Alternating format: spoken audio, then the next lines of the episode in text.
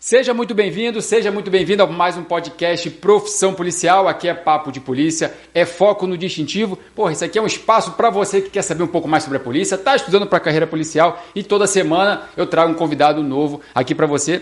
E um convidado de hoje é o seguinte, ó, capitão da Polícia Militar de Santa Catarina, também professor de Direito Penal e Processual Penal de concursos policiais, é focado na área, tá?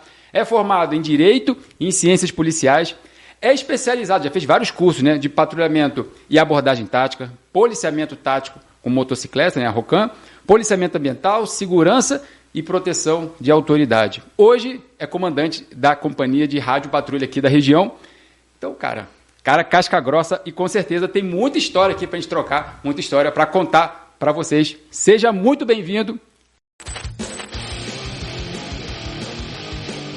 Nicolas Marques, irmão, Prazer ter você aqui presente Gabrielzão, no Profissão Policial. Prazer todo meu, meu irmão. Parabenizar pelo projeto, pela oportunidade, o convite de poder conversar com pessoas que sonharam, assim como nós também sonhamos em um dia se tornar policiais. Né? Hoje é uma satisfação imensa tê-lo como um colega na Polícia Rodoviária Federal e nós na Polícia Militar, trocando informações e tendo como mesmo foco, o mesmo objetivo, que é combater a criminalidade. Muito obrigado Perfeito. pelo convite. Obrigado demais por você participar poder, você poder participar aqui com a gente.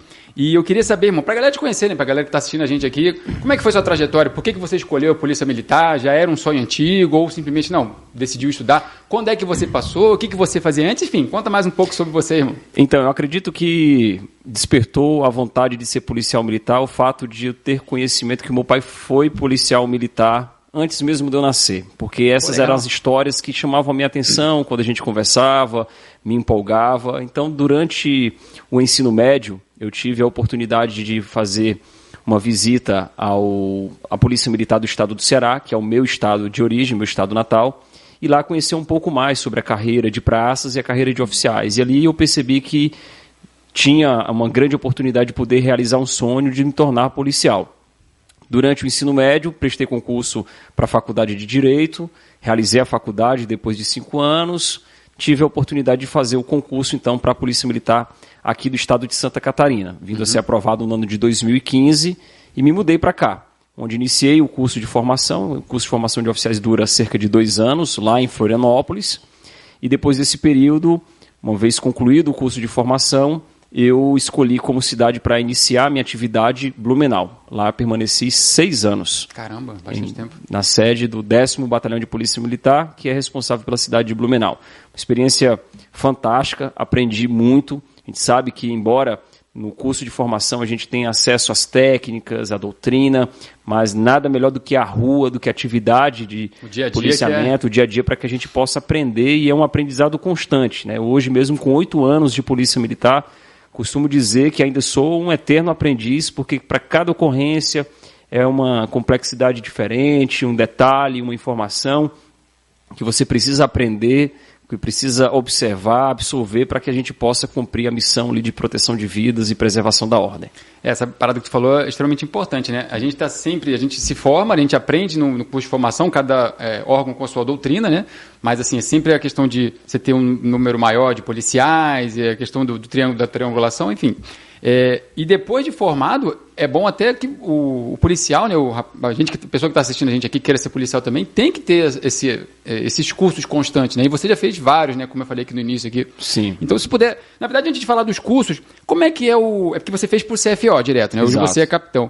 Depois que você faz. Como é que é, é Você faz o curso de formação, depois faz de aspirante para para oficial? Como é que é essa parte? Só para a galera saber. Então, na Polícia Militar nós temos duas carreiras. A carreira de praças, que você inicia como soldado e ao término da carreira finaliza como subtenente. Perfeito. E a carreira de oficiais, que seria chefia, direção, comandamento, que começa como aspirante a oficial e finaliza como coronel. Então uhum. eu fiz o concurso para oficial da Polícia Militar. Ingressei na PMSC com esse objetivo, de fazer o curso de formação de oficiais.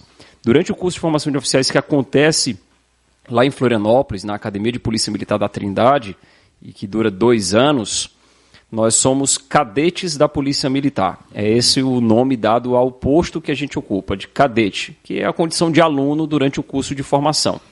Esse curso, como eu disse, ele dura dois anos, ele é um curso bem completo. A gente sai formado em bacharel em ciências policiais. O primeiro ano desse curso ele é todo no regime de internato, ou seja, nós nos apresentávamos 6 horas da manhã da segunda-feira e só éramos liberados da academia de polícia na sexta-feira à tarde. Isso se a gente não recebesse algum tipo de punição Sim. disciplinar acadêmica. E aí ficaria o final de semana preso. Poderia lá, né? perder preso, o final de semana. Né? Exatamente. De semana. Uhum. Perderia o final de semana com atividades complementares e até mesmo de manutenção do centro de ensino. Então, uhum. o primeiro ano inteiro foi nesse regime de internato. A gente só tinha liberação aos finais de semana, que para nós era extremamente precioso, né? porque era o momento que a gente tinha para comer uma alimentação fora do ambiente escolar, do ambiente acadêmico, de poder visitar e fazer alguma confraternização com os amigos e também de estudar, familiares, familiares estudar, sim, né? Até a própria questão de limpeza dos equipamentos, fardamento. Então, a gente tinha muito cuidado durante o curso de formação né, para seguir rigorosamente o que determinava ali o regulamento acadêmico, porque qualquer falha haveria uma comunicação e essa comunicação teria como consequência a perda ali do final de semana, que podia ser só sábado de manhã, ou sábado de manhã e sábado de tarde. Então, por isso que a gente seguia à risca todos os detalhes, né? que não podia passar um algodão. Exatamente, no padrão, padrão né? O coturno, ali, coturno brilhando. Brilhando, farda alinhada, Sim. cabelo cortadinho, barba bem feita. Perfeito. Porque todos esses detalhes eram observados, né? Além da apresentação pessoal, detalhes também de comprometimento quanto ao horário, questão da cama tinha que estar bem alinhada, organizada, material guardado, a sala de instrução. Então, esse rigor que, era, que é exigido durante o curso de formação fez com que a gente se adaptasse bem rapidamente ao regime que a gente estava inserido, que é um regime de natureza militar, né? onde a gente é pautado sempre na hierarquia, na disciplina, no, nos bons costumes, nos bons valores e no cumprimento das normas. Muito legal, cara. E quando é que você, assim, você passou na prova, cara? fez os outros testes e tudo mais, uhum. foi para a academia. E você falou que da academia, que realmente não é fácil. Eu fui é, sargento da aeronáutica, né? Então eu fiz o curso de formação também. Bem semelhante. Bem semelhante. É, mas assim, quando é que caiu a ficha para você, cara? Agora eu sou policial. Assim, teve um momento certo, quando tu pegou tua arma, quando tu foi para a primeira operação, primeiro dia de plantão, ou simplesmente no, durante a academia, teve um, assim, um dia que você lembra, caraca, irmão, hoje, agora eu sou, eu sou polícia. Pô, tem agora... sim, tem sim. Eu acho Legal. que o dia que todos nós é, realizamos esse sonho, sentimos realmente fazer parte da instituição em policial militar, é o que nós chamamos de formatura do fogo, que é o momento em que a gente recebe autorização a vestir o uniforme padrão da Polícia Militar. Porque quando a gente entra na, no curso de formação, a gente utiliza um uniforme bem simples, que é até chamado de bicho-forme. Né? É uma condição de bicho mesmo, de aluno, branca. camiseta branca, calça jeans e sapato social. Sim, a gente passou utilizando esse uniforme por cerca de dois meses, e aí durante esse período, né, que a gente vai avançando, evoluindo, nós conquistamos o direito de utilizar farda. E a entrega dessa farda é um ato solene chamado de formatura do fogo. Ela acontece à noite, as luzes do centro de ensino todas apagadas, nós entramos segurando ali tochas é, com fogo, né, os familiares todos presentes. É um momento de grande emoção, de grande orgulho, de grande alegria. Me recordo assim, de, de ter participado de várias formaturas, mas sempre uma que eu trato com um carinho especial, uma boa lembrança, essa formatura do fogo, porque, como você disse, é um momento que a gente sente realmente ser policial, né? é um momento que a gente tem o orgulho de vestir uma farda que ela é vestida por pessoas espetaculares, guerreiros, né, os nossos veteranos que constituíram uma história brilhante da Polícia Militar de Santa Catarina. Não, legal demais, cara. Vamos falar um pouco é, concurso. No momento que a gente está gravando esse podcast, saiu o concurso, não estava nem previsto, né? Sim. Saiu o concurso tanto para soldado como praça, né? Para oficial também. Qual que foi a tua estratégia, irmão? Quando você estudou lá em 2015, teve alguma estratégia que você teve? Priorizar matéria, estudo todas, fez curso online, curso presencial, enfim. Conta um pouco para a galera aqui que também está querendo, né? Até talvez fazer esse concurso também. O que, que você fez para poder conseguir aí lograr isso e entrar na, na PM? Cara? Tem que estudar muito, né? tem que estudar muito. Hoje, os concursos para a área policial são extremamente concorridos e é diferente o aluno que estuda para concurso da área policial. A gente percebe que muitos deles têm a vocação, né? que é o que desperta a vontade de ingressar na corporação e essas pessoas elas são naturalmente já disciplinadas, comprometidas. Eu percebo isso, que é uma diferença do aluno, né, do candidato para carreiras policiais para os candidatos de outras áreas que são previstas em concursos públicos. Então, eu percebi que tinha que estudar muito mesmo, né? passei a criar uma rotina é, de estudo diário, com disciplina, de horário, mas não por muito tempo, porque eu, eu sou da ideia de que a gente tem que render e não, não ficar muito tempo gastando energia com aquilo e talvez o rendimento não fosse mais tão interessante. Então, eu tinha estabelecido que eu ia estudar todos os dias quatro horas. Né? Então, eu estudava todos os dias quatro horas e era de uma forma bem né? rigorosa, de segunda a segunda não importava se estava. semana estudava também? Estudava também. É, na verdade, o final de semana só começava depois que eu cumpria essa obrigação. Pô, que né, maneiro, cara. De estudar quatro horas. nessas quatro horas eu fazia intervalo de dez minutos, que geralmente era o momento em que eu mudava a matéria. Também não ficava estudando quatro horas a mesma disciplina, porque a partir do momento que fica repetitivo, cansativo, você não consegue mais evoluir. É a ideia do rendimento, né? Então, Exatamente. Então, eu geralmente dividia ali em duas ou três matérias esse período que eu tinha de dedicação diária de estudo parte do estudo, leitura da legislação, que é fundamental. Né? Para qualquer concurso, eu vejo que a fonte do conhecimento inicial, primário, é a leitura da legislação pertinente. Uhum. Para o nosso concurso, que é um concurso de área jurídica, então cai muito direito penal, direito processual penal, direito constitucional, direito civil, direito penal militar e processo penal militar. Então eu focava muito na leitura da legislação, dos assuntos previstos no edital e parte também desse estudo diário de resolução de questões de provas passadas e de outros concursos da mesma carreira. Eu me lembro que eu fazia provas da Polícia Militar de Minas Gerais, da Polícia Militar do DF, que eram provas semelhantes, que tinham um estilo de questões parecidas com aquela que eu iria enfrentar quando me inscrevi no concurso aqui para Santa Catarina. Mas um detalhe importante é que eu comecei a estudar antes mesmo de sair o edital. É, é, né? é isso que muita gente não comete o erro de estudar só depois. Né? Exato. Né? É possível? É possível né, você ainda conseguir obter um resultado exitoso mesmo após o início do estudo, mesmo após a publicação do edital. É possível, mas aí vai exigir um esforço muito maior, uma disciplina muito maior, é talvez até um tempo de dedicação diária maior do que esse que eu estou citando. Né? Porque eu falei, eu estudava quatro horas, mas não tinha nem ideia de quando o edital ia sair. Quando saiu o edital, de fato, aí eu aumentei até um pouco mais, estava seis horas por dia consegui equilibrar com a atividade profissional que eu já realizava na época para poder ter uma atenção especial porque estava com data marcada. Mas antes do edital, essa era a minha rotina né, de estudo é, diário, quatro horas e sempre focado. Isso é uma coisa que eu acho que também vale a pena a gente poder compartilhar com os colegas. fazendo que... vários concursos diferentes, de áreas é, diferentes. Né? A minha ideia era carreira policial. Então eu fazia é, concurso para delegado de polícia, para oficial de polícia, e também coloquei ali dentre as opções a PRF. Também uhum. coloquei, embora não, não teve, né, durante esse período que eu estava me preparando, Sim. um certame para a PRF, Acho mas eu também tinha. anos sem ter, né? Exatamente, foi é, bem nesse intervalo.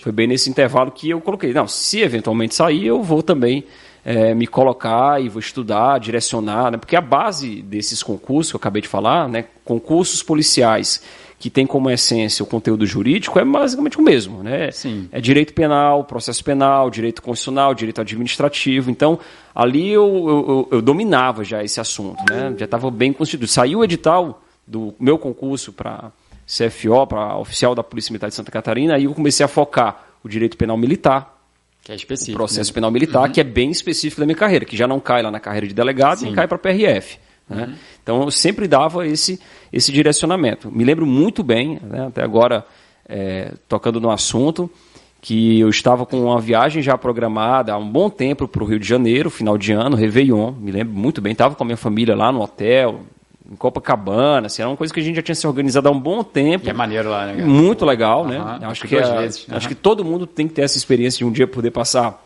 o Réveillon, o Réveillon no Rio de Janeiro. E eu me lembro muito bem que no dia 31 véspera de Réveillon, eu estudava no hotel. Olha né? Estudava por quê? Porque eu tinha que cumprir o meu cronograma e a minha disciplina. E eu, eu entendo que quando você começa a, a, a, colocar isso como uma obrigação e abrir mão né, de, de lazeres, de confraternizações, você vai se fortalecendo naquela tua disciplina.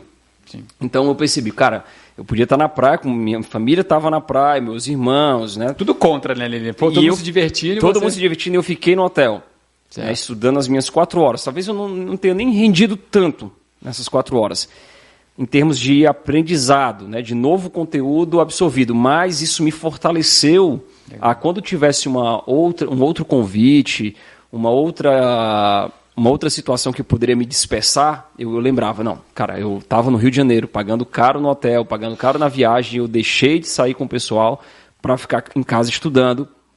Então isso me fortalecia para dizer não numa outra ocasião. E assim, saber né, recusar essas ofertas, recusar esses convites de confraternização, de saída, de festa, porque estava focado ali, que era na realização do meu concurso, que ia acontecer 20 dias após a essa data que eu estou lhe falando. É que tu falou, né? É muito interessante isso aí, que muita gente acha que é sacrifício, né? Estudar. Eu, eu penso que é um período, cara, que você, se você focar no processo de estudo, você, é, você muda totalmente a sua vida pro resto, né? Da sua vida. Tipo, você é uma pessoa antes de começar a estudar, se você realmente levar a sério, e você é uma pessoa depois, principalmente depois aprovada, né? Que você, a aprovação é você colher o fruto Exatamente. da sua dedicação. Eu acho que o mais importante no estudo para concurso, independente do concurso que você for fazer, mas, lógico, você tiver uma facilidade para decorar, facilidade para fazer questões, isso ajuda. Mas acho que o mais importante é a consistência, né? É o que você falou, cara, você tinha suas quatro horas, estudou as quatro horas, aí sim. E até o seu momento de lazer, que aí eu acho que é o legal, que é a famosa recompensa, né? A sua recompensa você consegue aproveitar mais, porque, pô, Bem já, cumpri, já cumpri a minha obrigação, agora eu vou curtir. Exatamente. E você não tem aquele peso na consciência, pô, podia estar estudando. Não, já, já estudei. E eu acho que é isso que muita gente que estuda para concurso não, não pensa dessa forma, né? Ah, eu preciso do meu domingo livre, eu preciso do meu sábado livre. Pô, por quê, cara? Porque se você não estuda, o seu concorrente está estudando, entendeu? Exatamente. Então acho que isso que você tem que pensar, pô, eu tenho, eu tenho que sair na frente dessa, dessa galera. Eu não estou competindo com uma prova, estou competindo com um cara ali que está sentado do meu lado e daqui a pouco pode tirar uma nota maior do que, que a minha. Então tem que ser melhor do que ele, né?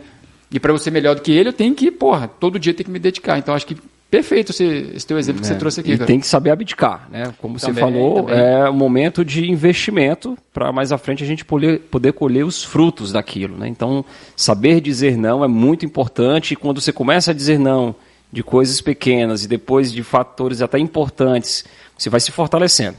E aí você, pô, ontem foi difícil, eu consegui, então hoje eu vou conseguir também e assim sucessivamente. Eu acho que essa é a fórmula para a gente poder ter um bom rendimento e conseguir ser aprovado no concurso público. Perfeito, irmão. Quando você, vamos voltar agora para a policial, se formou e você falou que a primeira lotação foi em Blumenau. Porra, segunda maior cidade aqui, né? De Santa... Não, terceira, né? A terceira maior é cidade. Floripa e terceira é Blumenau. Isso. E, não sei, naquela época, mas hoje, Blumenau é uma cidade excelente, mas Sim. já tem várias mazelas ali de, de criminalidade e tudo mais, infelizmente. Né? As, as coisas ruins de uma cidade grande. Exato. Quando você entrou, você já assumiu algum batalhão, alguma coisa? Você como é que foi sua experiência assim, nos seus primeiros plantões? E se já teve alguma ocorrência, me puder contar também, puder compartilhar esse período que você ficou lá em Blumenau? Então foram seis anos intensos, né? Trabalhando num, num batalhão extremamente operacional, que é o décimo batalhão, responsável pelo município de Blumenau. Como você disse, é a terceira maior cidade do estado, uhum. mas ainda tem uma peculiaridade, porque Florianópolis, que é a capital, tem vários batalhões, né? tem três batalhões de área, além dos batalhões especializados, como BOP, Choque, Cavalaria,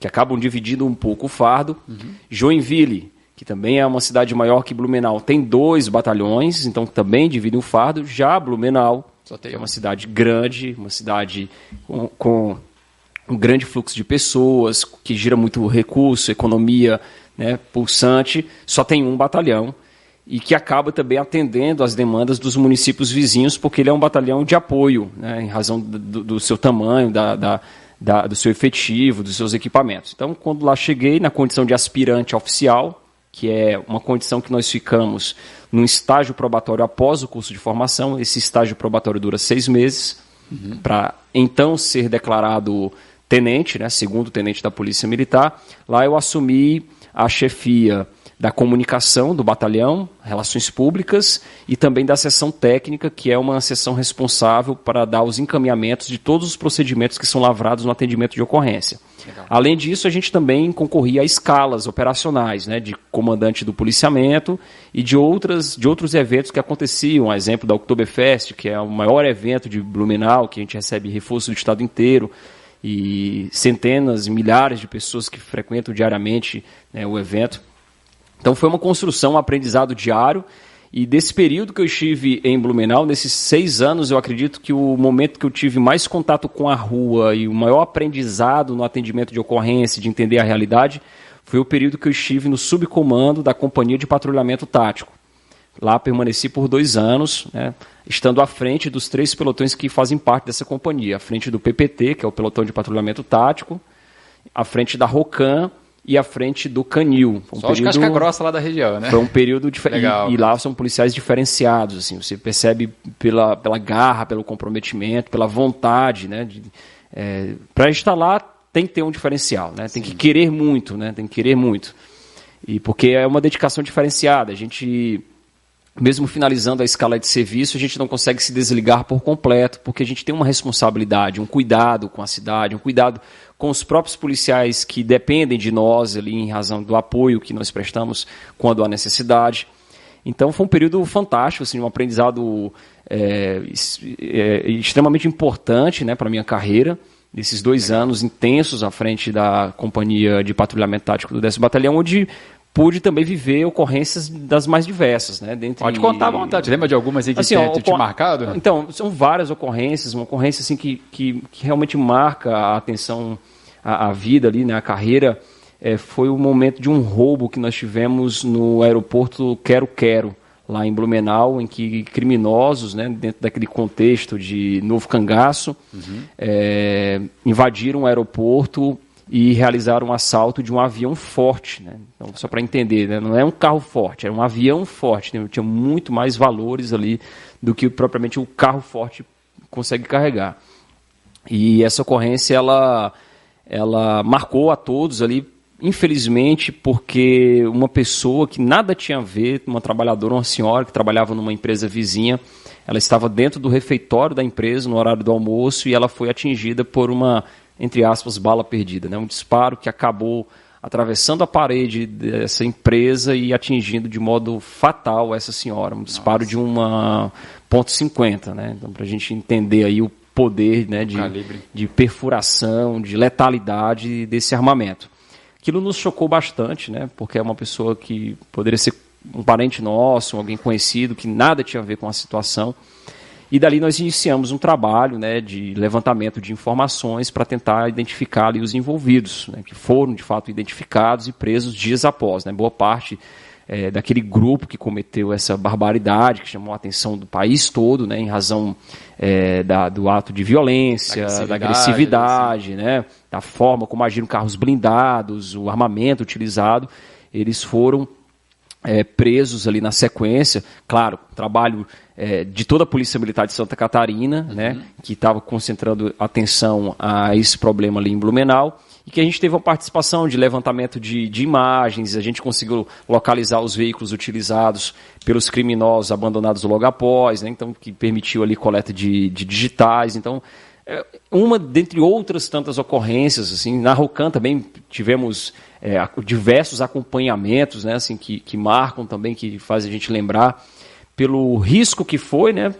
mas ao mesmo tempo pela satisfação de ter cumprido a missão, de ter recuperado um veículo roubado, é, de ter conseguido prender criminosos logo após um assalto que aconteceu na área central da cidade. Enfim, foram várias e várias ocorrências, né? Madrugada, ocorrências que nós é, iniciamos uma hora da tarde e que os criminosos só foram presos no dia seguinte e mesmo assim conseguimos comprovar ali a situação flagrancial em razão de não termos interrompido as ações, né? Uhum. De, de diligências até conseguir localizá-los. São várias ocorrências e daria para para escrever um livro de vários volumes. Isso porque é, na condição de oficial, a gente acaba não tendo tanto contato com a rua como os colegas que são soldados, cabos, carreira de praças. Essa sim, que teria muito, mas muito mais história a se contar, né? Porque a gente é, na condição é de oficial, na gestão, gerencial, também, também participa de operação, mas exato, também tem essa responsabilidade, né? Gostaria eu de poder estar somente na rua, porque eu acho que quando a gente sonha em ser policial, a gente visualiza isso, né? O policial na ponta, de atendimento de ocorrência, de realização de operações, de abordagem, é, de prisões. Mas na condição de oficial você também tem essa responsabilidade administrativa, de gestão pessoal, de planejamento, de instruções, dentre outras demandas. Mas sempre que possível eu estava junto, né? incorporava as guarnições, gostava muito da moto, até para mim era é, um, um, prazer diferenciado, porque eu gosto né, do, do motociclismo, então poder atrelar a, a realização da atividade policial sobre motos era algo que sempre despertava muito a minha atenção, minha vontade e um prazer né, de poder realmente trabalhar nessa condição. Legal, e muita gente que assiste a gente aqui gosta de moto. Eu já até entrevistei aqui no canal o Coronel Evaldo. Coronel Evaldo. Foi, foi para a reserva. Exato. E gosta muito de moto também. E como é que é trabalhar na Rocan, cara? Porque que é diferente. Eu já entrevistei aqui também um colega da PRF que é do motopoliciamento. policiamento a adrenalina é, é, é. é, é muito diferente. Pô, eu faço. Eu, eu não dirijo moto, né? Uhum. É, é, mais viatura quatro rodas. Mas quando tu vai faz um acompanhamento, a galera fala perseguição, vamos botar o. Uhum. Enfim, não é perseguição, né? É acompanhamento. Você uhum. faz ali, alta velocidade e tudo mais, todo, todo o procedimento ali dentro do que você aprende na academia, depois uhum. nos cursos de especialização. Mas na moto eu acho que o risco é muito maior, né, cara? É. Até porque normalmente você vai fazer o acompanhamento de outra moto. E o cara de moto não tem muito, muito a perder, né? Ele não tem a perder, exatamente. Assim, na, na motocicleta, no moto patrulhamento, a gente não consegue relaxar um segundo. Né? A, gente, a gente tem dois riscos. Além do risco da atividade policial, que é comum para todos nós, né, na condição de policial, temos o risco da pilotagem, da condução, porque é sempre uma condução de alto risco, principalmente quando a gente se depara com uma situação que exige acompanhamento, um deslocamento em prioridade, é um, é um deslocamento muito rápido, em que a gente tem que ter uma capacidade de raciocinar extremamente apurada para antecipar eventuais problemas e poder adotar uma postura ali defensiva e chegar rápido, né? Porque o que se espera, o que se busca com a atividade de motopoliciamento é essa velocidade, essa agilidade no atendimento. Perfeito. E para isso a gente sobe calçada, desce escadaria, é, anda na contramão, né? É, passa em pontes, em vielas que um carro tradicional não passaria. E isso realmente agrega um risco muito maior. Mas o treinamento ele serve exatamente para isso. Né? Uhum. O treinamento ele é intenso e ele tenta simular as, as condições que a gente poderia experimentar durante um, durante uma, um acompanhamento, durante a atividade de motopatrulhamento. Então, o treinamento ele, ele tem essa finalidade e além daquele, daquela formação, a gente passa é, por, semanalmente por treinamentos de revitalizações para que a gente possa manter sempre as técnicas bem apuradas. Com a técnica, a gente consegue reduzir os riscos, embora ainda esteja presente, porque é, muitos das, dos obstáculos que a gente precisa ultrapassar são obstáculos móveis, são outros veículos, né? E infelizmente PDS, a gente veículo. PDS, infelizmente a gente se depara ainda com pessoas que estão conduzindo veículos sem a devida atenção ao celular, com som alto, e mesmo que a gente venha com sirene ligada, com o giroflex chamando a atenção, é, a gente fica com o receio daquela pessoa não estar atenta e fazer uma manobra fechando ali o corredor e provocando um acidente. Né? Um acidente na,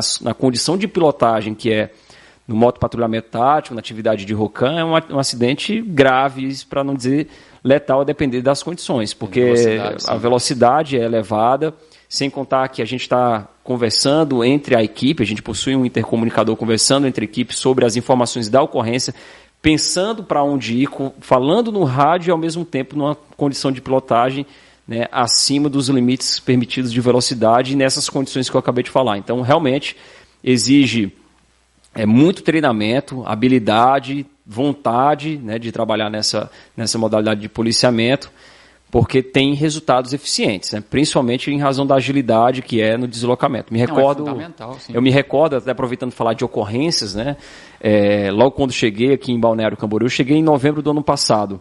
Eu estava com os colegas da Rucan, trabalhando com eles na motocicleta, quando nós recebemos um chamado no rádio de que estaria ocorrendo um assalto a, a, a, um, a um clube de tiros ali no bairro Nova Esperança. Essa foi a informação que chegou para nós no rádio. Né? Uhum. Ó, atenção, todas as guarnições, está acontecendo, está em andamento uma ocorrência de assalto com homens armados a um clube de tiro no bairro Nova Esperança, que é um bairro aqui de Balneário Camboriú. Nós, obviamente, é, informamos ao Copom que iríamos deslocar e deslocamos em prioridade. Nós pegamos aqui a Avenida do Estado, toda na contramão. Né? O corredor, imagina um corredor da Avenida do Estado 5 horas da tarde, Cheio pra caramba, mas na contramão, a gente via na contramão de velocidade. Né? E na Rucan é, existe um padrão ali da técnica que é onde uma moto passa, as outras passam juntos. E a gente sempre anda muito perto um do outro para não dar um espaçamento de outra pessoa, de outra pessoa querer fechar ali o comboio, né? Então por isso que a gente anda muito próximo então é muita do confiança no, é, no, colega ali, né? Muita confiança e você já é, é afinidade também, também. você olha para o colega já sabe se ele vai frear, Legal. você já entende ali, né? Essa sinergia que existe na guarnição é importante por isso, porque você já entende é como se fosse um cardume. Uma vai para um lado, as demais vão juntos, né? Uhum. Então nesse deslocamento, me lembro muito bem, deslocamento em prioridade, em alta velocidade e quando lá chegamos, nós descobrimos que na verdade não houve assalto algum e que na verdade seria um youtuber, não sei se você se recorda dessa ocorrência, de um youtuber aqui da, da região que ele estaria gravando um vídeo para o canal simulando um assalto utilizando armas de airsoft. assim, ó, é, nós, né, depois de termos né, passado cara? assim todo o risco e esse é um poder chegar risco real possível, mesmo, sim. sabe, um risco real, né, a ponto da gente parar e pensar, cara, será que vale a pena ter feito tudo isso? Mas na hora você sabe, Na né? hora tu vibra ali, É, vai. é, que a gente pensa, ah, cara, vamos ter cuidado, mas da ocorrência, coloca o capacete perder, né, assim? e você vai, né? Vai. Essa, esse, essa ânsia de querer resolver, acho que até isso que faz com que a gente consiga chegar lá bem, pela vontade de querer cumprir a missão. Sim. Mas aí a adrenalina foi baixando e a gente começou a entender, tá, um youtuber, quem é esse youtuber? E, de fato, né, o- essa foi a situação. Um youtuber né, irresponsável, Porra, é, doido, doido, sem avisar ninguém, na frente de um clube de tiros, ele simula um assalto junto com os amigos, utilizando arma de airsoft, com balaclava, né, com aquela touca Aí, ninja. com certeza alguém ligou pra você. né? Ligaram várias ligações, não foi só uma. As pessoas do bairro viram aquilo, achavam que era um assalto mesmo, né? Com uma caminhonete, uma caminhonete branca, eles em cima da caçamba ali, coisa que a gente vê em ocorrências Normal. reais, né? Sim. E ligaram para nós e isso mobilizou eh, todas as viaturas de Blumenau, de Balneário Camboriú e até o helicóptero o Águia, né, que Uhum. se encontrava lá no batalhão, ele levantou o voo e foi sobrevoar a área para nos dar esse suporte aéreo. Até que a gente tomou conhecimento lá por uma das pessoas que nós entrevistávamos que se tratava de um youtuber que estava fazendo uma cena para o canal. E, enfim, né? Então nisso nós fomos lá, identificamos a casa dele, é, até demos voz de prisão em flagrante, porque esse ato irresponsável ele acabou atingindo ali um serviço essencial, que é o serviço de polícia militar, né? Caracterizando uma infração prevista no Código Penal, artigo 2005, salvo engano.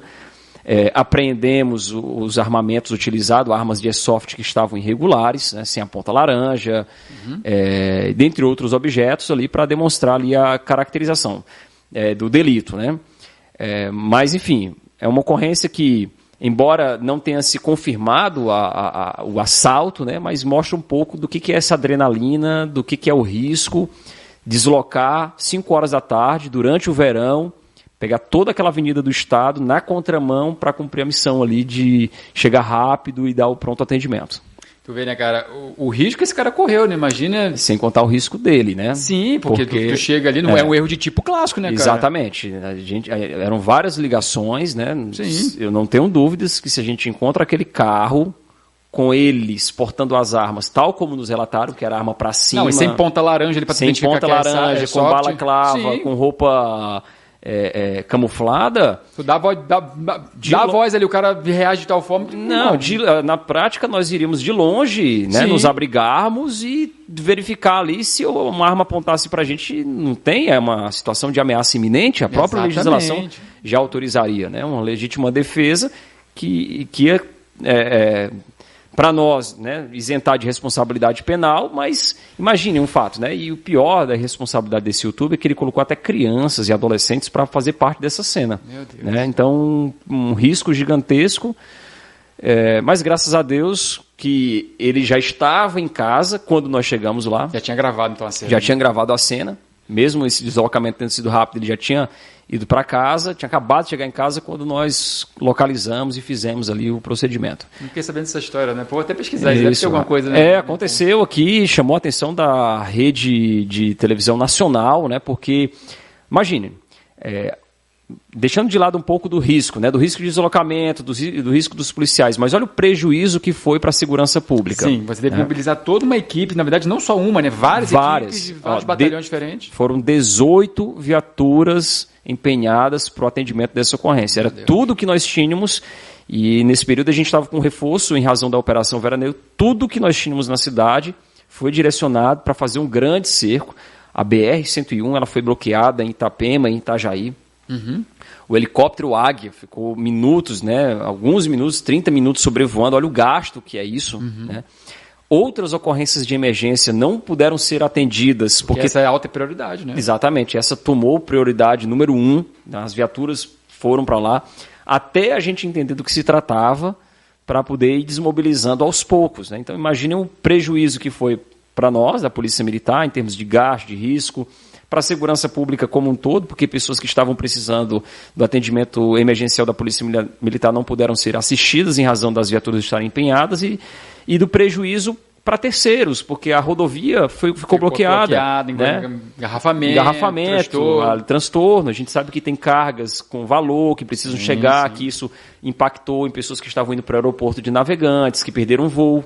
Né, 30 minutos numa rodovia bloqueada, daqui que ela consiga voltar ao normal, mesmo que a gente encerre o bloqueio, mas só pelo, pela densidade de, de, veículos durante aquele período de bloqueio, ela vai ficar ali mais algumas horas, vocês sabem disso, né? algumas Sim. horas até o fluxo voltar ao ritmo normal. Então, um prejuízo gigantesco, incalculável, né? por uma Sim. ação irresponsável, né? antes de tudo irresponsável, e que também caracteriza a inflação penal. Perfeito, pelo menos ele respondeu por isso, né? Exato. E os cursos que você fez, cara, você fez o curso da ROCAM, fez também policiamento ambiental, rádio patrulhamento, isso. segurança e proteção de autoridade. Uhum.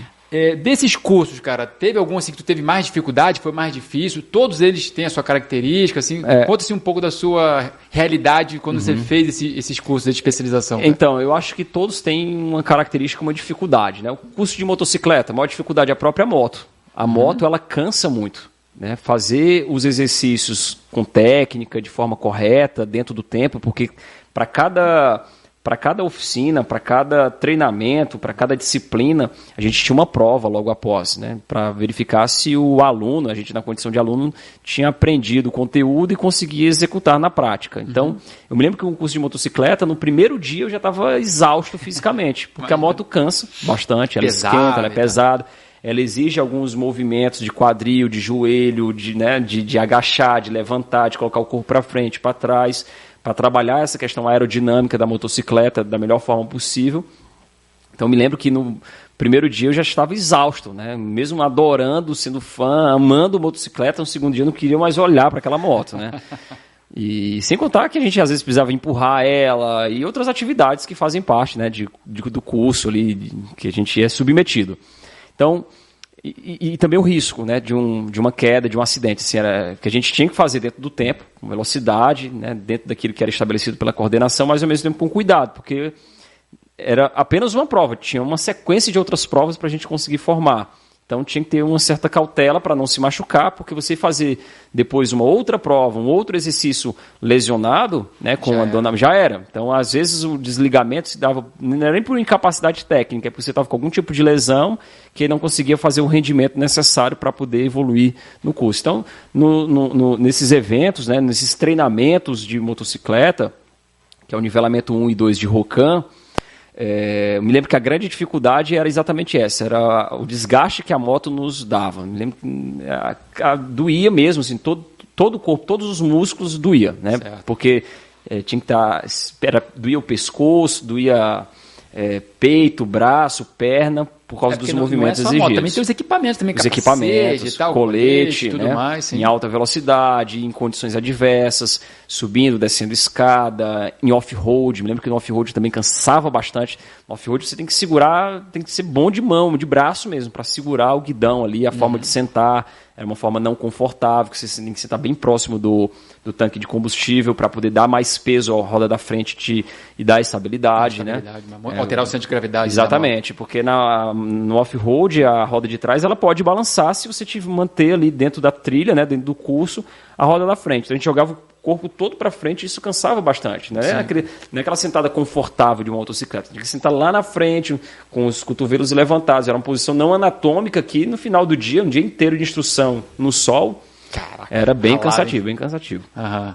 Então, é, é, uma dificuldade, né? uma dificuldade é, real. assim Alguns não conseguem concluir o curso, seja por lesão ou por desgaste físico mesmo.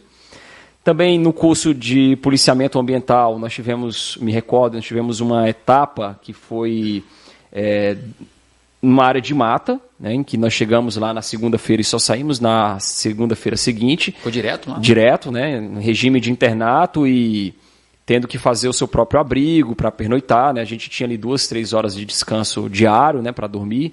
Então a gente tinha que fazer o nosso próprio abrigo ali, utilizando lona né, no meio do mato, com frio, com muita chuva, com restrição de alimentação, com restrição de sono, então também teve, tem essa dificuldade.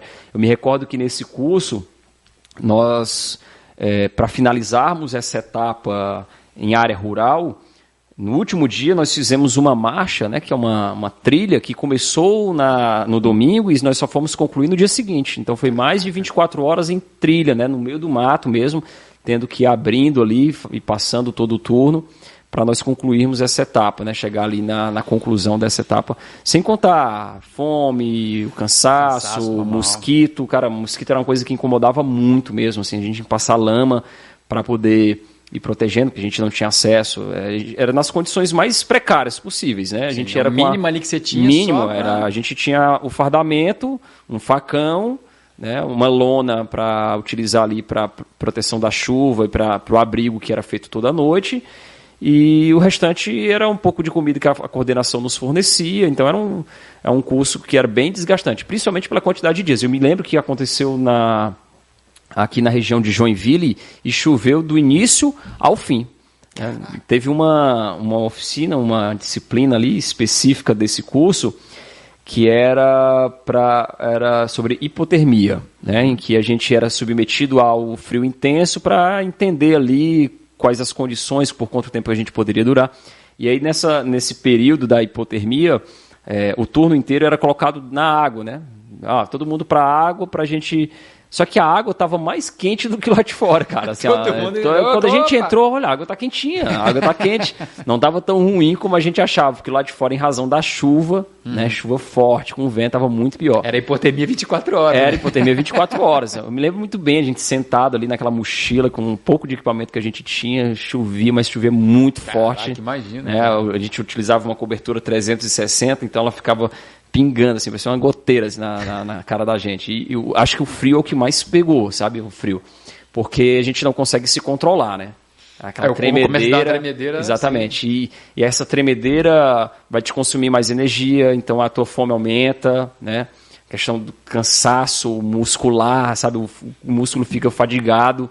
Então, acho que nesse, nesse curso esse de policiamento ambiental, né, que teve uma parte teórica e essa parte é, de ambientação rural prática, né, em que a gente é, quase que um estado de sobrevivência em ambiente rural, posso até dizer que foi dessa forma.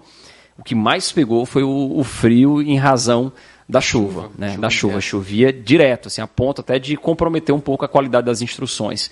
Mas também tivemos instruções fantásticas, né? Instruções de, de rastreio em área rural, de patrulha rural, de tiro em condição de ambiente rural, que também tem algumas especificidades, especificidades é, uma introdução de ações ribeirinhas, né, com utilização de embarcação, a utilização da própria água como um abrigo, né, em razão da deflexão do projétil, aquelas cenas que a gente vê em filme, é filme do Rambo, em que ele vai se aproximando da área inimiga, fazendo ali um nado só com os olhos, ele tem uma técnica por trás uhum. disso, né? Porque a água ela traz uma proteção balística, né? Dependendo do ângulo do atirador, né? Do oponente, a água ela te traz uma proteção balística. Então, interessante, né? A gente também teve essa parte de muito aprendizado, de muito conhecimento que foi compartilhado para o turno através dos instrutores. Bem legal. Isso é legal que, tipo, você pega uma situação que você, o cara começa a fugir, vai pro meio do mato, você uhum. e tua equipe já vão saber como agir, né? Exatamente. Para poder pegar esse cara no mato depois. Identificar o, o, rastreio, assim, é uma técnica, quase uma ciência, né? Que a gente uhum. olha ali a pegada, a profundidade, o direcionamento, marcas que são deixadas na vegetação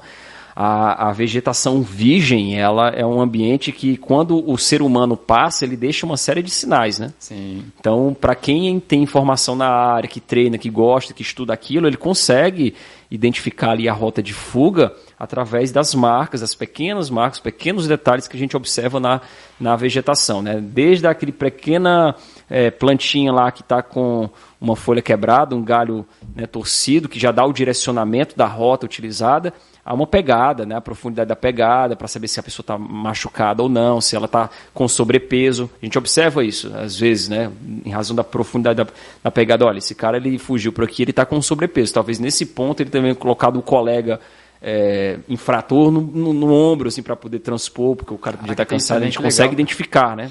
Dependendo ali. O pessoal que trabalha nessa área, principalmente do BOP ali, são experts nisso, né? A gente teve uma introdução dessa matéria de rastreio na, na disciplina de patrulha rural, foi bem legal. Pô, legal demais, cara.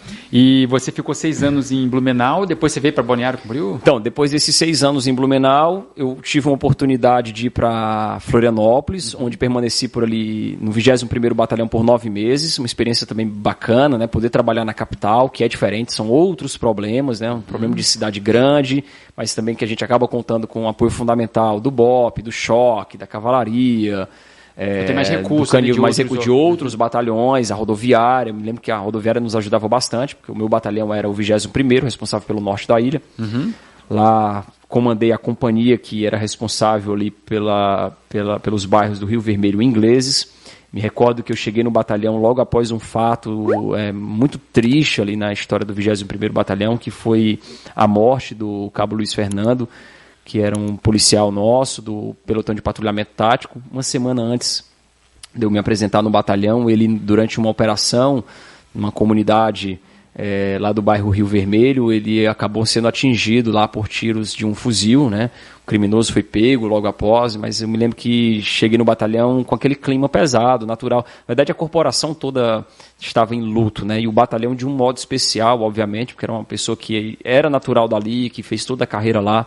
Então foi bastante desafiador, né? Sim. A, aquela mudar assim a, a, a energia da galera, energia, o sentimento. É, então, a, eu chegando no batalhão, querendo né, chegar com aquele espírito de alegria, de, de, de reforço, de, de uma boa energia, mas eu sentia que o clima não não era favorável para isso e eu também, né, obviamente, como qualquer policial militar, se sentia abalado, ah. se sentia, né, é, enlutado com a situação que aconteceu com o nosso colega, né? Uhum. Mas depois do tempo as coisas vão voltando ao normal e, as, e, os próprios policiais percebem, entendem a importância de continuar firme no combate à criminalidade, até para honrar o trabalho, né, desse colega nosso que se dedicou ali por um bom tempo uhum. no pelotão de patrulhamento tático. Você, nesse período, falou que te, chegou a ter operação nas, nas, favelas, que ela tem umas favelas sim, do norte da ilha sim, lá, né? Sim, ali no Rio Vermelho tem uma área de ocupação irregular bem delicado, né? Sim, sim. Com vias estreitas e muito longas, né? Onde tem um tráfego intenso. Nada se compara né, com o que a gente vê em Rio de Janeiro, não é a mesma coisa, mas que é um problema, né, um problema que não depende só da polícia militar. Né? A polícia militar é um contexto social, é um contexto social, né? É, de ocupação irregular, de falta de pavimentação, de é, falta de estrutura básica, de saneamento, que acaba potencializando mais ainda e servindo ali como um ambiente hostil para a prática de tráfico, de roubos e outros problemas relacionados à prática de infrações penais. Então, me lembro que é, da área do 21º Batalhão era a área mais delicada, né, o Rio Vermelho e o Ingleses, até pelo alto é, índice habitacional, como também pela ocupação irregular do solo, né, que trazia uma dificuldade de operar. É, porque a gente entrava na rua, é, de longe, né, o criminoso já conseguia observar a viatura policial. Então nós tínhamos que utilizar outras técnicas né, para poder chegar lá. Por vezes, é, é, pelo rio, né, pelo canto do rio, outras vezes fazendo uma grande trilha. Os policiais lá sabem muito bem, conhecem a área, né? Uhum. Mas isso é, exige um tempo maior, um desgaste maior, né? A ponto de chegar lá na, no local onde a ação iria ser realizada depois de ter feito uma caminhada de duas horas. Né? Coisa que se a gente tivesse vindo de viatura era rapidinho, mas não, tinha que fazer todo um, uma volta ali para não, ser plotado, não ser plotado, né? Exatamente. Então, os policiais conhecem bem lá a área, né? Eu, nesse pouco período que estive lá, na verdade, só estava junto para aprender, entender um pouco mais ali, mas tivemos também experiências bacanas, a ponto de, de prender criminosos em flagrante após roubos, de recuperar veículos furtados, né?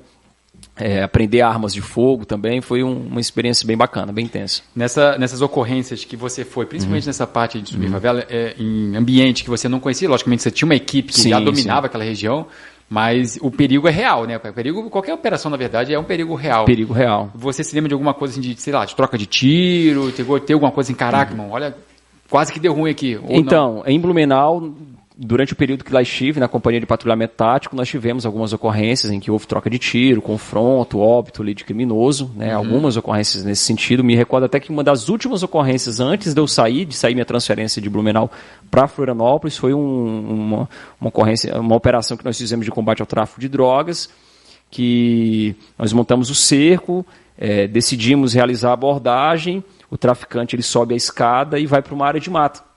Uhum. E ali era um ponto já conhecido nosso, era muito comum eles fugirem né, ao ver a aproximação da equipe policial e nós fomos no encalço. E na área de mata, isso em Blumenau, e na área de mata nós adotamos ali as técnicas necessárias né, para o patrulhamento nessas condições, quando um colega que estava na, na, na guarnição, ele faz um sinal para que a gente agache ali para tentar observar melhor o cenário, cada um com sua área de responsabilidade. De repente, houve uma troca de tiros. Né? Um colega, colega da equipe é, viu esse traficante armado, né, apontando arma para ele, efetuou disparos, é, neutralizando a ameaça e o outro criminoso conseguiu fugir. Foi apreendido a arma. Então, durante esse período que eu estive em Blumenau, sim, né, realmente tive, até pela, pela, pelo trabalho desenvolvido, né, a companhia de patrulhamento tático, ela acaba se deparando com ocorrências de maior gravidade, porque uhum. essa é a missão principal, né? E então lá tivemos assim algumas experiências nesse sentido. No período de Florianópolis, não. Nesse período de Florianópolis, não. Troca de tiros não houve, né? Mas realmente áreas bem complicadas assim. Me lembro que tem uma é comunidade, né, é uma comunidade lá que a gente chama da Lajota, né? Comunidade da Lajota, favela da Lajota, que era bem delicado, assim, porque era um, era um aglomerado de casas, eram ameaças que podiam vir de todos os lados. Houve troca de tiros em outras ocorrências com o pelotão de patrulhamento tático, então era uma área que não dava para entrar só com uma guarnição, né, com uma viatura. Tinha que entrar duas ou três guarnições. A ponto até que se você entrar sozinho, além do risco né, de, um, de um disparo ali por parte dos criminosos, a, a própria hostilidade da comunidade, assim, de jogar pedra, né, de é, gritar. Né, é um problema também, isso, né? de dificultar. Né? A gente sabe que boa parte é, dessas pessoas que estão nesses ambientes, elas são até coagidas por parte dos traficantes, da facção que opera ali, para agir dessa maneira contra a polícia, né? Uhum. Muitos, a gente sabe que também tem gente de má índole, Sim. né? A que, cultura da, que é cultura, que é, é familiar, que é criminoso, tal como os outros, uhum. mas também tem gente que é coagida a ponto de fazer isso para dificultar um pouco do trabalho. Então ali era um local bem delicado é bem delicado. Fui até em apoio à ocorrência de confronto, mas não estava, né, não fazia parte ali do momento em que a equipe intervia. E lá o tráfico bem intenso, assim, a ponto de toda vez que entrar lá ter um flagrante é, por tráfico de drogas, porque era um, é, um, é um ponto, embora pequeno, mas que ficava no corredor de acesso aos ingleses, então a procura Acho por usuários. Para o restante da ilha. Resto, exatamente, muito dali, né? muito dali. Muito dali. É, infelizmente, a droga é um problema não só no Brasil, né? No mundo todo, No né? mundo todo. É mundo e o Brasil, todo. o problema é que é um, é um corredorzão, né, cara? É. Pega a Floripa. Floripa normalmente é o destino final, né? Mas você pega em pô, São Paulo, Rio de Janeiro, Mato Grosso, Paraná, são grandes corredores que é. chegam para o Porto Santos, para o Porto lá de Rio Grande, enfim, acaba exportando para fora. É. E, é, e, é, um trabalho contínuo, uhum. é um trabalho que a gente tem que fazer, né? Que é a polícia que é responsável, uhum. mas, cara, é complicado. é, é complicado, é. é. Eu até costumo até comentar sempre, né? A gente imagina um presídio um presídio, né? Onde a gente tem controle de acesso, tem muros, tem profissionais dedicados, comprometidos em fiscalizar o que se entra, mas acaba entrando droga ainda, né? Perfeito. Porque passa ali despercebido, entra de forma dissimulada, utilizam milhares de maneiras, até drones já ouvi falar, né? Que são utilizados para levar droga para dentro de um presídio. Imagine controlar o Brasil todo, né, com a fronteira gigantesca que Sim. nós temos, vizinhos, é, Paraguai. São os maiores produtores do mundo, os né? maiores produtores do mundo. Então, é, é, impossível né, a gente ter um controle total, mas a gente uhum. continua fazendo nossa parte. Né? A gente Sim. sabe que o, o, problema das drogas ele acaba gerando outros tantos problemas de segurança pública. Por uhum. isso que a gente age tanto no combate, na repressão qualificada à droga. Né? Talvez né, as pessoas não entendam é, da importância de, de, uma grande apreensão. Né? tá louco, cara. Porque é, a, a, pessoa que assiste aquela notícia, ela, ah, mas hum, quem é a vítima, né? Ela não se sente vítima direta, né? Mas indiretamente todos nós somos, né? Porque é um problema que afeta a saúde pública, que repercute em outros tantos crimes, como o surgimento de facções criminosas, a prática de roubos, homicídios, lavagem de dinheiro, né, corrupção, que são movidos em torno do tráfico. Né? Então, o valor isso... daquela droga agregada ali que vai, vai trazer Exatamente. Pro, pro tráfico. Por isso que o combate caso. é tão importante, né? É tão importante como também as ações relacionadas a roubo, furto e outros que fazem parte da atividade policial. Perfeito, irmão. E depois que você foi a Blumenau, depois você foi para Floripa, Florianópolis, aí você veio para Exatamente. Pra em novembro do ano passado, de 2022, recebi o convite para vir a Balneário Camboriú. E aqui estou desde então, né, comandando a companhia de rádio patrulha, uhum. também na comunicação social e auxiliando ali o batalhão nas ações né, de, de, de, promoção da segurança da cidade. Balneário Camboriú é uma cidade diferenciada. Né? Aqui a gente tem, é, além da Polícia Militar, um trabalho fantástico que é realizado também pela Guarda Municipal, né, pelos agentes de trânsito, e há uma interação bem bacana entre as instituições, todos alinhadas, todos focados com o mesmo objetivo, em que de fato a gente troca informações. A própria PRF, né, nós temos aqui do lado em Itapema né, um posto da PRF, mais à frente também em Araquari outro posto da PRF, que faz com que a gente tenha ali uma segurança. Tu faz esse cinturão ali de um, vários um órgãos. cinturão, exatamente. Então, Perfeito. Balneário Camboriú é uma cidade que, é, mesmo sendo muito movimentada, mesmo é, girando uma economia é, bastante expressiva é, para o é Estado. A renda per capita é maior do Brasil, né? Exatamente. É muito seguro. Né? A ponto de não ter, por exemplo, hoje não ocorreu nenhum roubo na cidade. Olha né? isso. Né? Né, nós tivemos um ontem, né, ontem teve um roubo, mas tirando esse que aconteceu ontem é, na nossa cidade, eu não me recordo quando foi o outro, o anterior, uhum. né, a ponto da gente ter ali em média um, dois roubos por mês, né, para uma cidade desse tamanho, isso é primeiro mundo. Sim. Sabe? Isso é primeiro mundo. E muita gente que não é daqui, é. né? Porque e... tu pega uma, uma, uma, cidade, não só Balneário Camboriú, Itapema, Camboriú, enfim, várias cidades da região do litorânea, são muitas pessoas que vêm de fora, de fora. no da construção, né? Tem muitos Exatamente. prédios sendo construídos.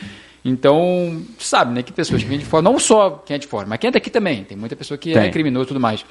Mas você abre essa possibilidade de acontecer mais crime, que são uhum. pessoas normalmente que têm uma condição um pouco menor, aí sabe que é uma cidade que tem dinheiro, que rola, tem uhum. dinheiro rodando aqui. E você conseguir manter esse nível baixo, não sabia é. desse dado aí, cara. Pô, Sim, parabéns, não, o índice de violência, de criminalidade, né, a mancha criminal de Balneário Camboriú é uma das cidades mais seguras do país, certamente, assim, pela Maneiro, né, analisando proporcionalmente população, é, tamanho territorial, Balneário Camboriú, eu garanto que é uma das cidades de litoral do país mais seguras para se viver. É fantástico, assim, a ponto de a gente receber familiares que ficam caminhando ali na orla duas, três da manhã e não são incomodadas, não se sentem inseguras. De Fica fato, mexendo no celular. Né, é, é, bem comum. Né? Eu sou natural de Fortaleza. Sim. Né? Eu vim para cá em 2015, eu sou natural de Fortaleza. E aqui um detalhe que talvez quem mora em Santa Catarina não saiba, mas lá em Fortaleza é comum pessoas de classe média terem carros blindados. É comum, tá? E não é, não é um por opção, às vezes por necessidade mesmo. Tá? Ah, gasta ali 30, 40 mil reais para blindar o carro por uma necessidade, porque sabe que acontece assalto na sinaleira. Para no sinal, né? é. Eu, me, eu, eu, moro em Fortaleza, eu morava em Fortaleza e num prédio dos meus pais, né, que é um prédio de classe média, classe média média mesmo. Assim, meu pai é servidor público aposentado. Uhum. Então, uhum. um salário, salário ali, é, que... salário de servidor público, uma condição né? digna, né? Uhum. Isso. Um prédio simples também, um apartamento de 80 metros quadrados, um apartamento pequeno, é, no bairro de, de, de, Fortaleza, um bairro bom de Fortaleza, e tem segurança armada, sabe? O prédio tem segurança armada, o prédio. Né? A gente entra na garagem, do, né, no acesso, no portão de acesso à garagem do prédio, o vigilante armado, ele que abre o portão, ele desce com a arma na mão, olha para um lado e para o outro. Isso não é de agora, tá? Isso tem há 15 anos, quando eu me mudei para esse prédio, quando eu morava lá ainda e me mudei para esse prédio, já tinha segurança armada em razão da violência, violência intensa que é na cidade. Então, é, essa história de celular, a gente não vê pessoas na rua não, com celular. Colar, celular no Rio de Janeiro é a mesma coisa. Não pô. tem. Até aliança a pessoa é, não bota. Não tem, exatamente. Lá, as pessoas lá, elas ela é de casa para o shopping, do shopping para casa. Até não gosto de ir em comércio aberto de rua por causa dos riscos, né, de assalto, de importunação. Então a gente mora em Santa Catarina como um todo, uhum. num, num local é, é privilegiado, sim, né, privilegiado. Para o contexto assim. do Brasil. Para o contexto do Brasil. E, e, muita gente acha assim, fala, fala muito do Rio de Janeiro, né, mas porque o Rio de Janeiro, São Paulo também, né, é mídia. Se você pega as 10 cidades mais violentas, não estão no, no Nordeste e Norte. Exatamente. São as, são as Fortaleza mais... é uma das mais violentas, né? E essa é a realidade lá, né? A ponto de das pessoas elas terem um carro e mandar blindar o carro por uma necessidade, porque já foram assaltadas ou teve alguém da família assaltado. É, eu confesso que quando eu vou a Fortaleza eu não, não me sinto bem, sabe? Eu é, não, não gosto, assim, a ponto nível de estresse. É a mesma coisa quando eu vou para o Rio de Janeiro, cara. É. Tu, tu, olha, assim, tu, tu, eu evito sair com a família, olha isso, né? É. Como eu saía à noite quando eu era mais novo, quando tinha 20, 21 anos, Sim. hoje em dia eu não sairia mais. Exatamente. E, e tu não tem essa... É que eu falo, cara, Santa Catarina se fosse um país, Paraná também, alguma cidade de São Paulo, enfim seria um país de primeiro mundo, como você falou, por vários índices, né? E um uhum. deles é o índice de segurança. Exato. E, e, isso a gente não vê em outros estados, infelizmente, né? Uhum. E as pessoas, eu falo isso com meus, meus amigos que moram no Rio, provavelmente você tem amigos lá que moram em Fortaleza. Infelizmente, as pessoas se acostumaram com isso. Acham normal é. blindar um carro, acham Exatamente. normal, sabe, ficar presa dentro de casa. E Exato. esse não é o normal, né, cara? Uhum. Eu até vou te compartilhar uma situação que foi bem engraçada. Quando eu cheguei aqui em 2015, tava, eu me lembro muito bem, estava em Florianópolis, tinha saído do shopping, 9 e meia, 10 horas da noite, e aí, sinal vermelho, eu olhei para um lado, olhei para o outro e passei o sinal vermelho e comecei a perceber que os carros estavam atrás de mim e buzinavam. Nossa, por que estão buzinando? Não estou entendendo. Uhum. Aí mais à frente, de novo sinal vermelho, já era 10 da noite, né? Olhei para um lado, olhei para o outro e passei. E mais uma vez buzinaram.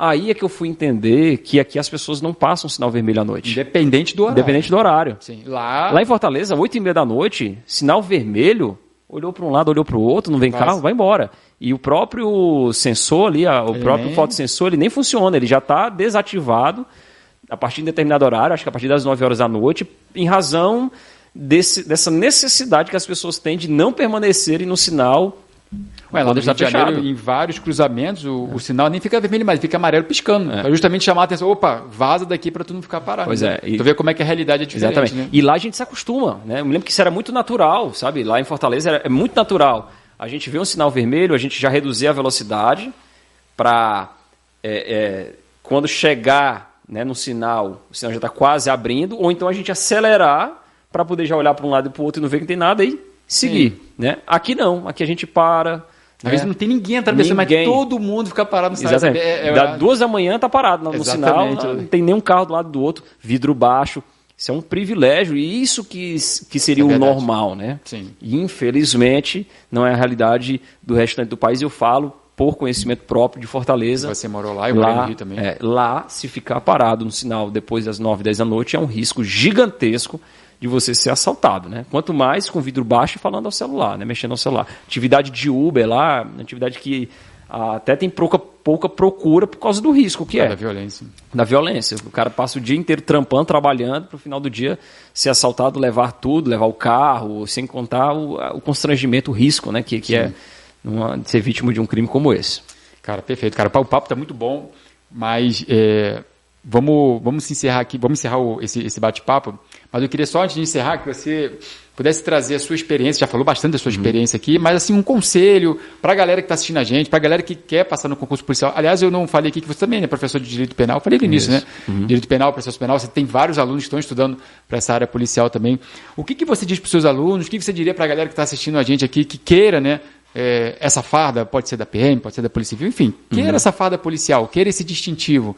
O que, que você diria para essa galera, assim, como conselho para poder entrar nessa, nessa, é, nesse meio policial, né? Que não é o meio comum, né? Sim. É, é o meio para, não é que seja para poucos. Muitas pessoas podem entrar, mas tem que ter uma característica diferente. É, tem que ter tem vocação que... também para ser feliz. Tem que se né? doar um pouco mais. Né? É. Né? Então, o que, que você diria para essa galera? É, antes de também? tudo, eu alerto, né, que não são só mil maravilhas, né? As histórias são empolgantes, né? As conversas Sim. são maravilhosas, a, a experiência vivida é única.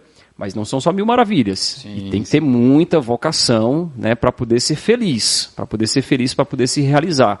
Assim como nós somos. Né? Vibramos por isso, porque a gente já sabia que era aquilo e nós buscamos, né, com todas as energias, poder realizar. Então tem que ter vocação, antes de tudo, né? Esquecer a questão de ser servidor público, de só ir pelo salário, que isso não vai ser suficiente para você ter uma boa carreira, para você ser feliz. Então tem que ter vocação. Esse é o passo um. Perfeito. Se tem vocação, crie um cronograma, né? Em que você consegue de forma é, bastante disciplinada, atender todo o conteúdo programático. Lendo a lei, resolvendo questões. Lendo a lei, resolvendo questões. Naquilo que tiver dúvida, uma doutrina para poder facilitar a compreensão. Porque às vezes a gente lê a lei, fica difícil de entender. A linguagem ela é um pouco complicada, principalmente para quem não é formado na área. Então, às vezes, uma doutrina, um resumo, um material é, focado em concurso público pode auxiliar. Né? E seguir com rigor, sabe? Tem que ter disciplina mesmo, tem que ter disciplina.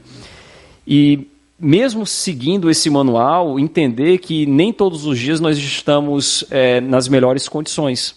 Vai ter um dia que a gente não consegue render nada. Vai ter um dia que bate a, a desanimação, né, a angústia. Lembro muito bem dessas fases, desses momentos durante o período que eu me preparava. Mas que faz parte.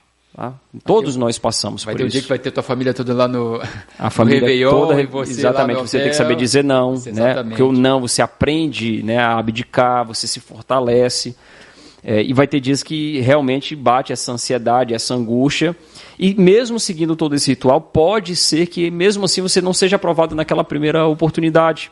Mas tem que continuar. Né? Eu costumo dizer que só não passa quem desiste. Perfeito. Tá? Você pode conversar com todo mundo né, que estudou para concurso público e não passou.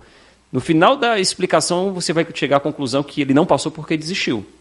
E aí, quando você conversa com os aprovados, eles só passaram porque não desistiram. Né? Normalmente tem uma história de superação junto, né? Exato. Que teve várias reprovações, enfim. Exatamente. Eu estou contando aqui uma história bacana, né? De ter ingressado, passado no concurso da Polícia Militar, para oficial, em 2015, mas olha o histórico que tem de reprovações também, né? Que de, depois que você é aprovado é esquecido, né? Mas que foram importantes para o fortalecimento, para o crescimento, para a evolução. Uhum. Então, para aqueles que estão começando a estudar agora, deem o máximo de si, com disciplina, com dedicação com comprometimento, mas se eventualmente não der certo, continue. Às vezes é um pouco mais, aquela prova serve de um aprendizado, de uma evolução, de uma maturidade. Foi assim comigo. Se eu tivesse desistido na minha primeira reprovação, não estaria aqui hoje. Sim. Eu não teria nada dessas histórias a contar, nada do que vivi teria para compartilhar, né? E isso só tenho porque eu não desisti. Eu aprendi com a primeira reprovação, aprendi com a segunda reprovação, fiz os ajustes necessários até ser aprovado e hoje realizado como oficial da Polícia Militar de Santa Catarina. Cara, maneiro demais a sua história, parabéns mais uma vez. É que você falou, não é só louro, não é só vitória, né? Uhum. Mas eu penso que mesmo a reprovação também é um aprendizado. Como você falou, eu acho que é um feedback, né? Uhum. Você pegar aquilo, opa, o que, que eu posso melhorar? Por que, que eu não fui bem? O que, que aconteceu? Pô, será que eu tenho que fazer mais simulado? Será que eu tenho que estudar mais a lei seca? Enfim, é você pegar o seu resultado e melhorar nesse sentido. Agradeço demais, Nicolas. Queria que você deixasse aqui, né? Se você quiser, lógico, a tua rede social para a galera te seguir lá também. Com certeza eu vou deixar, vou deixar uhum. na descrição do vídeo aqui do, do canal. Perfeito. Arroba oficial Nicolas Marques. Estamos à disposição também para tirar dúvidas, auxiliar. Uhum. Lá eu tento compartilhar um pouco da nossa vivência. O meu perfil ele é exclusivamente profissional com esse objetivo, porque eu sei que tem pessoas que se inspiram né, em nós, no geral, né, na profissão, e eu tento é, utilizar esse canal como uma forma de mostrar um pouco o que é atividade policial para aqueles que são vocacionados ter ali como incentivo e para aqueles que acham é, que é só concurso público, ser servidor é público, já, perceber, já perceberam. Não, não é bem isso sim, aí, sim. porque a gente só tem hora para entrar, não tem hora para sair, Perfeito. né? É, dentre os riscos que são inerentes à própria atividade. Exatamente, tu falou tudo, cara. Essa questão de. É, o pessoal falou, ah, você está trabalhando na praia agora, Pô, estava trabalhando até mês passado, agora meu chefe uhum. botou a 170 quilômetros da minha casa. E faz parte, cara. Faz, faz parte. parte. Vou ficar revoltado? Não. Uhum. Eu cheguei, saí do plantão 8 horas, fui chegar em casa 3 horas da tarde, estava indo de ônibus, deixei o carro uhum. com a esposa, enfim. Mas são coisas é, pontuais, né? A gente tem que sempre focar naquilo que, que é de melhor, que é de melhor do seu órgão. Pô, no momento que eu estou trabalhando lá, no momento que eu posso dar ali é, o meu, minha contribuição, minha parcela de contribuição para a sociedade, para garantir uma sociedade melhor. E como você falou, Santa Catarina, cara, é exemplo. É exemplo por, por, por, por várias situações, lógico, né? Não só a área policial, mas você ter essa segurança de poder sair, de poder pô, caminhar com a sua família no, no, no, num calçadão e você no, na outra ponta, do outro lado, participando, trabalhando na área de segurança, e você, caraca, o meu pedaço, um pouquinho que eu fiz aqui, eu uhum. pude contribuir isso. Exato. Isso. isso não tem preço, cara. É satisfatório, né? É, é, eu penso, é. cara, é, eu fazer parte disso, cara, é muito legal, sabe? Verdade. Isso, isso, é isso que me, me motiva. Sempre quando estiver cansado, pô, tenho que pegar um ônibus, que, eu tenho que ir um dia antes, hoje, né? uhum. né? Nesse momento que eu estou gravando esse podcast, que eu estou trabalhando lá longe, eu vou um dia anterior. Eu fico uma noite a menos sem ficar com minha família. Mas eu sei que quando eu estou lá no meu 24 horas, eu consigo, cara, aqui eu vou dar o meu melhor. Então, acho que esse que é o espírito, entendeu? Às vezes você no primeiro momento vai estar longe, mas daqui a pouco você vai estar próximo de casa, ou próximo do lugar que você queira, entendeu? É você pagar uma etapa, entre aspas, uhum. não é um sacrifício, mas é um, é, um, é um momento que depois você vai melhorar. Bacana demais você trazer essa experiência. É, esse espaço aqui, eu comecei há pouco tempo, podcast, mas, pô, tendo muita repercussão positiva, principalmente pelos convidados, né, que trazem essa história como a sua, e também é, de poder dar a voz de quem está do outro lado. De, porque a gente é bombardeado direto de notícias ruins, né, cara? Sim. E poder ter possibilidade de, de abrir um canal, de trazer essa informação de quem está dentro das várias forças policiais e trazer a humanização do policial, isso faz, porra, para mim não, não tem preço também, né? Não faz toda a diferença, entendeu? Então, Perfeito. Então agradeço mais uma vez pela sua presença. Quer dar uma palavra final para a galera? Só agradecer e parabenizar pelo projeto e dizer que você tem um fã Opa, obrigado, tá cara. Estamos à disposição também, meu irmão. Obrigado por tudo. Valeu, galera que ficou até aqui. Ó, faz o seguinte para mim agora também. Primeiro, segue o Nicolas, tá? Ele já deixou a, a rede social dele aqui do Instagram. Vou deixar na descrição do vídeo aqui também. E se inscreve no canal, pelo amor de Deus, né, cara? Esse botão aí, inscreve com o sino ativado e bota lá todas as notificações, porque toda quarta-feira tem uma entrevista de qualidade como essa aqui para você. Forte abraço, tudo de bom sempre e nos encontramos no próximo vídeo. Valeu, galera! Fui! Valeu, Nicolas. Valeu, irmão.